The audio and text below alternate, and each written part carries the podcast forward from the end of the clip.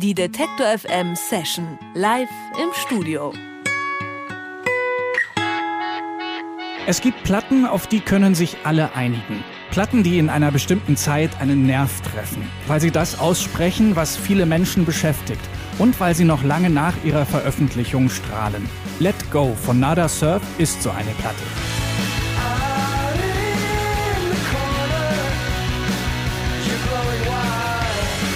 Let Go erscheint im Jahr 2002. Es ist das dritte Album der New Yorker Band, ein Meilenstein in der Diskografie von Nada Surf. Eine Platte vollgespickt mit kleinen und großen Indie-Rock-Hymnen über das Fehlen der Liebe und den Trost in der Musik.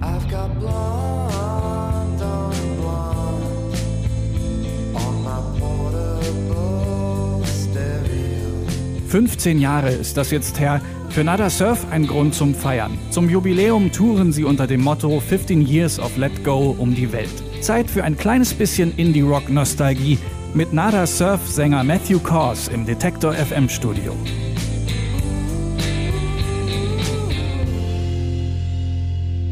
So I say hi, Matthew. Nice to have you here. Thank you. It's nice to be here. I want to start off um, with a comment that I found online about Let Go, your album. It just says undisputed masterpiece, and I think um, many Nada Surf fans feel this way. Actually, what um, would you say? Do you agree with this outside perspective on uh, Let Go? Yeah. Well, no. I mean. you know what can, i don't know what to say i mean I, I like that record a lot and, and it definitely came from a period that was pretty creative the thing is that uh, we were sort of between contracts, and so there was a lot of time, and you don't usually have that. If your career is really going, you don't usually get a long break, but I, I had like two years of normal life. It wasn't touring. I was working at a record store uh, in Brooklyn and, you know, didn't have a lot of money, but was going out sometimes to some cheap shows and then just playing around with recording equipment. And also really lost in love and relationships and not sure where I was going, but trying, you know, and that a lot of music came out of it. Also ich habe gerade angefangen, ähm, ich habe Matthew gefragt, ich habe so einen Kommentar online gelesen über das Album Let Go, ähm, dem die Tour jetzt auch gewidmet ist. Und da stand, es ist einfach ein Meisterwerk. Also man kann nicht diskutieren, es ist ein Meisterwerk und ich glaube, viele Fans denken so und ich habe ihn gefragt, wie sieht er das denn? Und er sagt, boah, ja, ist super schwer zu sagen. Er glaubt, dass es eine wahnsinnig gute Platte ist und ähm, dass der Herstellungsprozess auch einfach wahnsinnig besonders war, weil ähm, Nada Surf da gerade zwischen zwei ähm, Label-Deals waren. Aus ihrem alten Label sind sie eben rausgeflogen und hatten ähm, deshalb etwas, was nicht viele Künstler bekommen und zwar ganz viel, ganz normale Zeit, sagt sagt Matthew. Er hat in einem Plattenladen gearbeitet, hat wahnsinnig viele Beziehungen erlebt und ähm, das ist was, was man nicht so oft bekommt, vor allem nicht zwei Jahre lang als Musiker. Und das ist alles ähm, in das Album eingeflossen. So 15 years ago, the circumstances for musicians were a bit different, I mhm, guess. Um, mhm. today, bands produce records at home uh, on their laptops, maybe instead of playing in expensive record studios and stuff like that. But also, selling music is um, quite a challenge, which makes heavy touring a must to have a regular income for yourself. Yeah. How has making music changed um, for you over the course of the years? Well, not that much actually, because we're we're somewhere right in the middle where we can still afford to make records in studios, but not for as long as before, and you have to be smart about it. Um, More economic. Yeah, and actually, studios are a little cheaper now hmm. because of the competition with laptops. um, and we're not like a rich band or anything, but but we do just okay enough that we don't have to tour all the time. So I have a, I have a little baby, you know. So all of a sudden, I'm the, I used to be the person in the band who was like, sure, any tour, anytime, I'm there. But now I'm not like that anymore. So so there is a limitation on our touring. But that wasn't your question. I think what you're you're asking me to comment on how music has changed, mm-hmm. and records don't sell as much, but the relationship that you can have with your audience is pretty amazing. That you can sort of grow an audience quickly, and even if it's not big, it, it can be very solid. And I think as a listener, that's incredible. And I'm a, huge music fan more than I'm really a music. You know, I can't read music or anything. I just I just lo- love it. But when I'm interested in a band, the fact that I can immediately start like reading the singer's Twitter feed and, you know, see all their websites and what else they're working mm-hmm. on. I mean, it's like for the listener, it's this really rich experience where you can just dive in. And it used to be when I was young, it was so mysterious. You know, I and now looking back, I don't know how I found anything. How did I how did I do that? I guess we just talk to each other a lot and turn friends on to music. But I would hesitate to say that it's better or worse. Who knows? And mm-hmm. and maybe that's like I just want to make one more comment about our previous topic in that I think a lot of people make masterworks. Mm-hmm. And I think that Let Go probably is, but I think everyone in this studio right now, and you, and the guy driving that truck, all have made or are making or have in their minds some kind of masterwork. People are insane. I mean, our brains are so complicated. And so I think the rarity of special things is exaggerated. I think there are special things all over the place, and incredible work is being done by almost everybody, really. Also Matthew hat gesagt, wie hat sich das verändert, die Musikbranche in der letzten Zeit? Erstmal für ihn persönlich, sagt er, ist es immer noch so, dass die Band sich ähm, Studioaufenthalte leisten kann, aber äh, dass die ein bisschen ökonomischer geplant werden müssen, weil man eben vielleicht nicht mehr so viel Zeit hat, aber auch ähm, nicht mehr so viel Geld in die Hand nehmen will. Aber er sagt auch, Studios ähm, sind sogar ein bisschen günstiger geworden, einfach weil ja, der äh, die Konkurrenz zu den eigenen Laptops so groß ist. Aber ähm, das hat er noch eingeschoben, eine kleine private Anekdote. Er hat eben jetzt auch ein kleines Kind und deswegen ist er nicht mehr derjenige, der sofort zu jeder Tour sagt, ähm, jawohl, ich bin dabei. Und äh, deswegen ähm, ist er auch ganz froh darüber, dass er nicht unbedingt darauf angewiesen ist, ständig auf Tour zu sein. Auch wenn er sagt, er ist jetzt nicht reich, die Band ist nicht reich, aber ähm, es muss nicht ständig irgendwie getourt werden. Und er sagt, ja, die Musikbranche, die verändert sich, das merkt man schon, aber er will irgendwie nicht sagen, das ist jetzt was Gutes oder was Schlechtes, dass weniger ähm, Platten verkauft werden vielleicht und mehr getourt wird. Er sagt, man wird auch einfach viel schneller, viel ähm, aufmerksamer auf Bands und auf auch auf Newcomer-Bands. Und er hat sich selber gefragt, er ist ein großer Musikfan und auf ähm, Hörerseite sagt er, wie habe ich eigentlich äh, früher überhaupt irgendwelche Musik gefunden? Wahrscheinlich hat man sich einfach mehr unterhalten, aber heute ist das doch viel einfacher. Und da würde ich auch gerne noch mal ein bisschen drauf eingehen, äh, wie er das denn so wahrnimmt, wie heute Musik tatsächlich ähm, konsumiert wird. So, um, Matthew, you just said consumption or music consumption in general is different today as yeah. well, right? Yeah. I guess um, one main factor about the whole streaming thing and discovering music are the the playlists that mm -hmm. you mm-hmm. listen to music more in a in a playlist way and not so much maybe um, in the album way. Mm -hmm, mm -hmm. How do you see um, see this for yourself? It's just like a symptom of everything. You know, we I think people may read fewer books.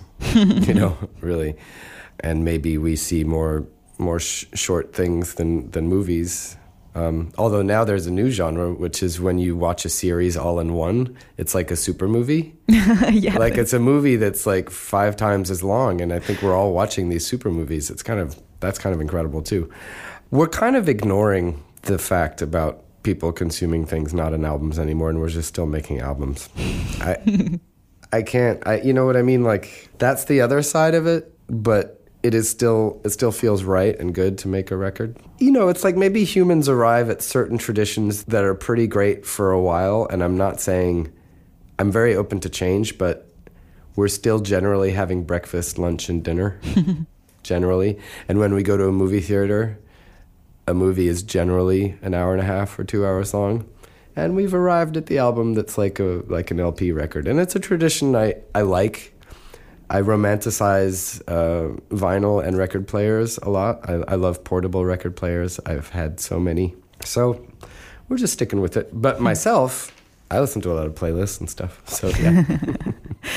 also er sagt, ja, es verändert sich alles, ähm, natürlich, aber er glaubt auch, ja, vielleicht gehen auch manche Sachen einfach nie weg, wie zum Beispiel äh, das Album. Und er sagt, Nada Surf bleibt auf jeden Fall dabei. Und die ignorieren quasi die Playlists, auch wenn er selber vier Playlists hört und sagt, Alben sind immer noch aktuell. Und das wird, glaube ich, auch einfach ähm, nie weggehen. So zum Beispiel, äh, wie er sagt, es gibt ja auch ein neues Genre, man guckt sich jetzt vielleicht auch noch Filme an, aber diese ganzen Serien, die wir bei Netflix und überall gucken, sind ja sozusagen so riesengroße, lange äh, Supermovies, hat er gesagt. Und äh, das gucken wir uns ja auch an, also es kann ja auch was Gutes heißen.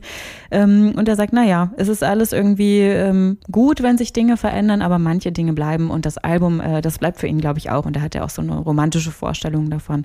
So Matthew, um, we are not only here to talk, You're mm, also mm-hmm, here to mm-hmm. to play some songs. So, uh, what's the first one you will play for us? Um, I think the f- first one I play is uh, called "See These Bones."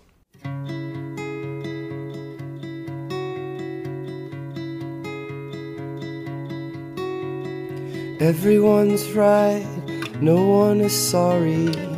That's the start and the end of the story. From the sharks and the jets to the call in the morning.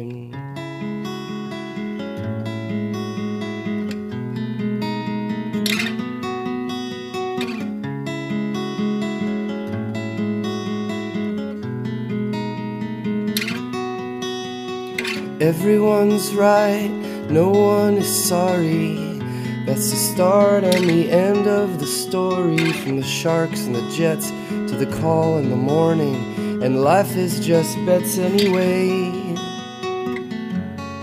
Look alive, you see these bones. What you are now, we were once.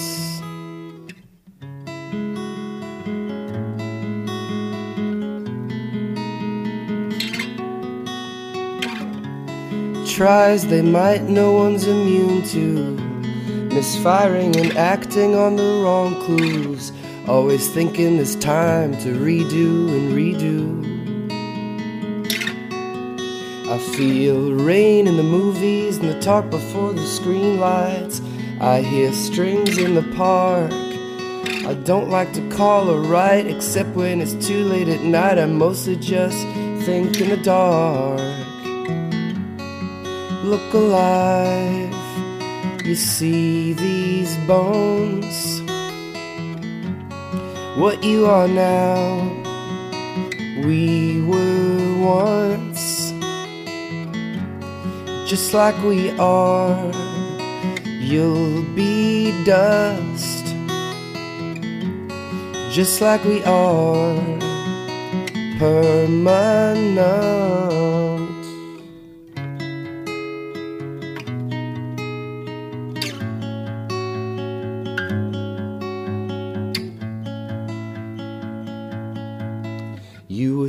Tired to eat, too hungry to sleep.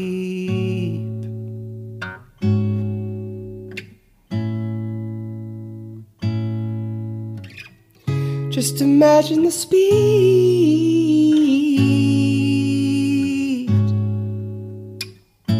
It's just what you need. Look alive, you see these bones what you are now, what we were once. Just like we are, you'll be dust. Just like we are, permanent. The lights in the city are more or less blinking. Which side of the story decides what you're thinking? Warm arms and cold faces we're squinting, we're hurrying, we take inventory, we're digging, we're burying. Do you remember when the light was low? Do you remember when it fell? Do you remember when you went to a house? Remember ringing the bell? Look alive, see these bones. What you are now where we were once. And just like we are, you'll be dust. And just like we are, lights in the city are more or less blinking. Which side of the story decides what you're thinking? Warm arms and cold faces. We're squinting, we're hurrying. We take inventory. We're digging, we're burying. Do you remember when the light was low? Do you remember when it fell? Do you remember when you went to her house? Remember ringing the bell? Look alive, see these bones. What you are now, where we were once. It's just like we are,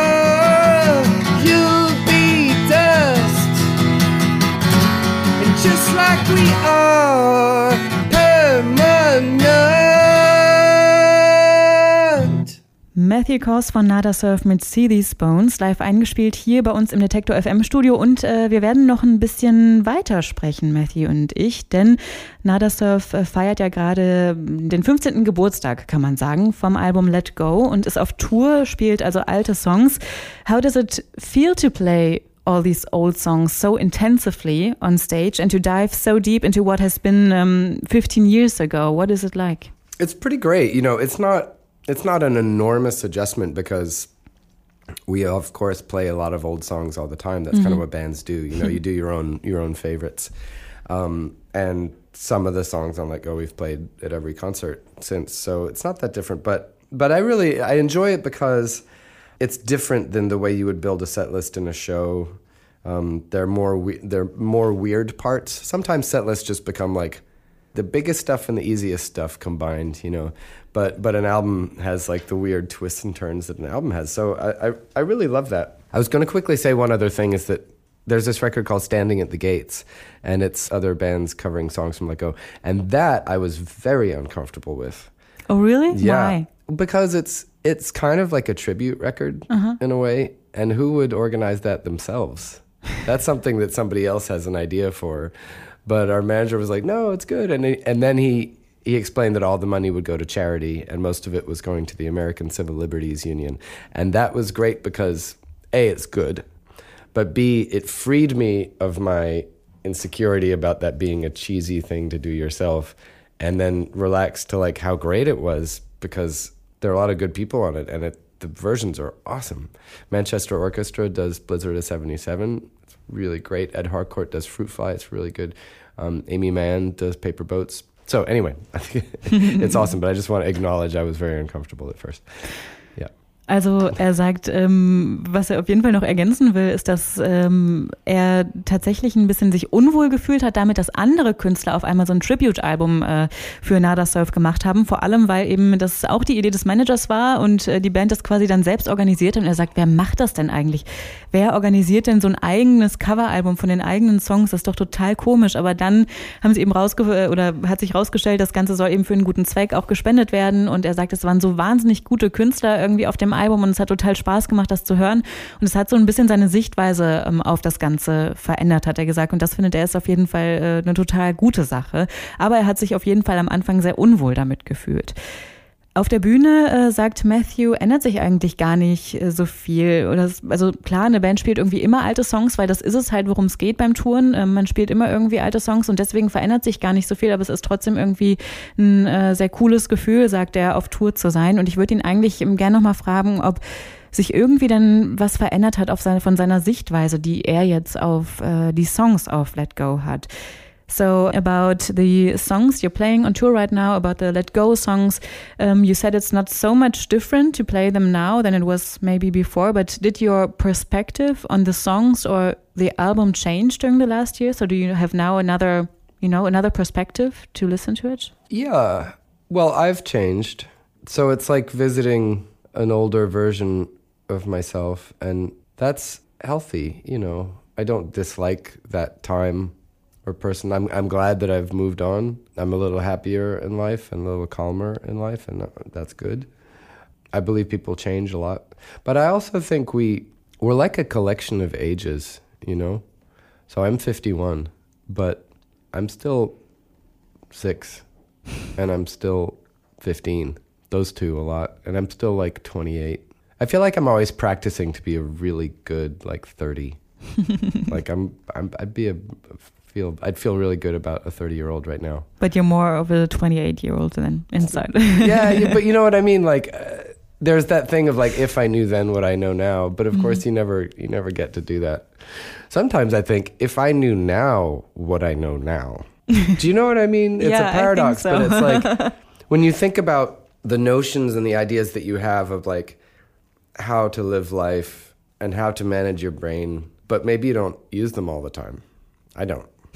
I'm constantly going like, oh right, I should not worry about that, and and I should just do the thing I want to do immediately, and I shouldn't procrastinate, etc. You know. Anyway, um, I've been enjoying it. You know, Also Matthew sagt, ähm, ja klar hat sich die Perspektive auf äh, die Platte und auf die Songs irgendwie verändert. Ich meine, er ist ja auch älter geworden, er hat sich ja selber auch verändert, sagt er. Und deswegen ist es so ein bisschen wie, ähm, und das fand ich ganz schön, äh, was er gesagt hat, einfach ähm, das eigene Ich vor 15 Jahren zu besuchen. Und er sagt sowieso, geht er davon aus, dass man selber ähm, irgendwie eine Art Sammlung von verschiedenen Altersstufen ist. Und er hat in sich den sechsjährigen Matthew, er hat aber auch den 15-jährigen, äh, da sagt er beide sehr viel, aber auch den 28-jährigen Matthew irgendwie in sich, den er immer mal wieder irgendwie raus rauslässt. Ähm, er sagt auch, er versucht immer sehr der 30-jährige Matthew zu sein, aber das klappt nicht so ganz. Ähm, aber er sagt, manchmal ist es sowieso sehr verwirrend äh, oder überhaupt muss man sich auch mal im Klaren sein, was würde man, also wie wäre man jetzt mit 15, wenn man wüsste, was man jetzt schon alles wüsste und überhaupt, sagt er, muss man sich dem äh, mal ein bisschen mehr irgendwie bewusst werden, dass äh, man auch in Zukunft darauf zurückgucken wird, äh, wie war das mit, jetzt ist er 51, mit 51 und äh, wenn er jetzt schon wüsste, was er dann darüber denken würde, ähm, ja, dann könnte er das auch irgendwie ganz anders sehen. Und äh, Matthew wird noch einen zweiten Song für uns spielen, bevor ich mich jetzt hier verrenne in dem äh, in dem eine Alterstheorie. You are going to play another song for us right now? Yeah, I'm revisiting the year 2008 apparently because that's when These Bones is from and this is off that same record Lucky and it's called Weightless.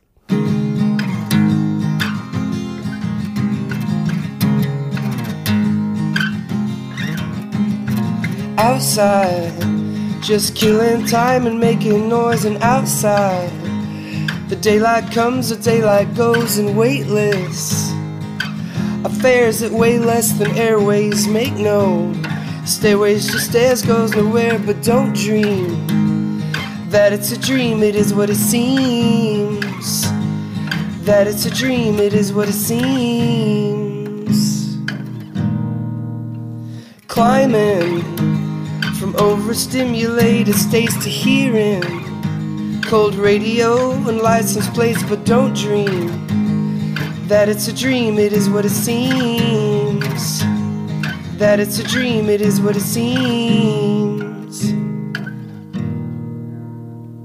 Behind every desire is another one waiting to be liberated when the first one's sated. Water skiing, the water's soft, the water's hard, you act nice. A black birthday card, I threw it away, grown up life. It's like eating speed of flying a plane, it's too bright, it's too bright. Outside, just killing time and making noise, and outside the daylight comes, the daylight goes, and weightless. Affairs that weigh less than airways make no stairways, just stairs goes nowhere but climbing. From overstimulated states to hearing cold radio and license plates, but don't dream that it's a dream, it is what it seems. That it's a dream, it is what it seems. White and black hats hide behind each other's backs all the time. Behind every desire is another one waiting to be liberated when the first one sated.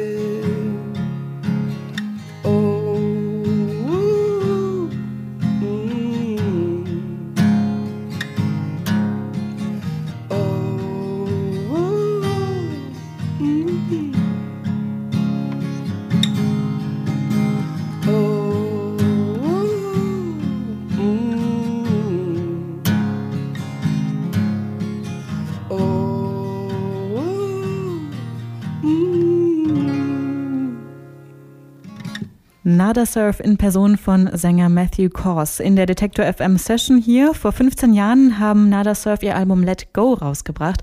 Ein Meilenstein in der Bandgeschichte. Und der wird gerade auf Tour gefeiert. Heute spielen Nada Surf im Täubchental in Leipzig. Es folgen dann noch Konzerte in Linz, in Augsburg und auch im Europapark Rust. Und die komplette Session gibt's zum Nachhören und Nachsehen natürlich auf detektor.fm. Und ich sage vielen Dank für den Besuch. Thank you, Matthew, for coming by. Have a great anniversary tour. Thank you very much. Thank you. Die Detektor FM Session live im Studio.